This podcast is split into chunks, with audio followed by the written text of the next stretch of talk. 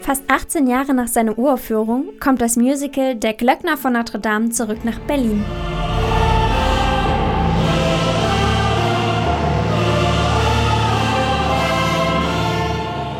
Die Geschichte spielt im mittelalterlichen Paris. Der Dompropst Frollo nimmt das missgestaltete Kind seines Bruders in der Kathedrale von Notre Dame auf. Er nennt ihn Quasimodo und versteckt ihn im Glockenturm, wo er zum Glöckner ausgebildet wird. Zum Narrenfest schleicht sich Quasimodo erstmals hinaus auf die Straße und trifft dabei auf die schöne Zigeunerin Esmeralda. Quasimodo wird zum Narrenkönig gewählt und vom Volk gedemütigt.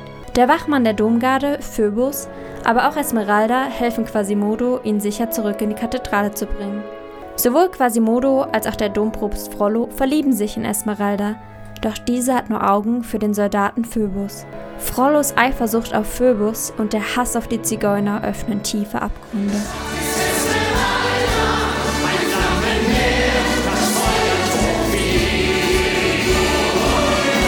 Das Musical Der Glöckner von Notre Dame wurde erstmals im Sommer 1999 in Berlin uraufgeführt. Nun wird es in einer geänderten Fassung im Theater des Westens in Charlottenburg neu inszeniert.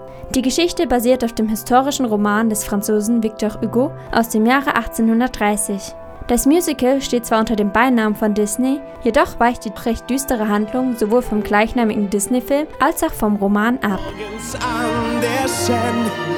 den Tag begrüßen draußen. Ich muss, um es zu sehen, hier raus in die Besonders interessant an dieser Inszenierung ist die Darstellungsweise des Klöckners Quasimodo. Denn Hauptdarsteller David Jacobs wird auf der Bühne mit Hilfe eines Kissens ein Buckel gezaubert und schwarze Farbe kennzeichnet seine Entstellung im Gesicht. In Der Klöckner von Notre Dame geht es um Hass und Missverständnis gegenüber Fremden, falsche Schuldzuweisungen, Menschenverachtung, aber auch Verständnis und Barmherzigkeit. Obwohl das Musical Mitte des 15. Jahrhunderts spielt, scheinen die Themen, die es behandelt, so aktuell wie nie.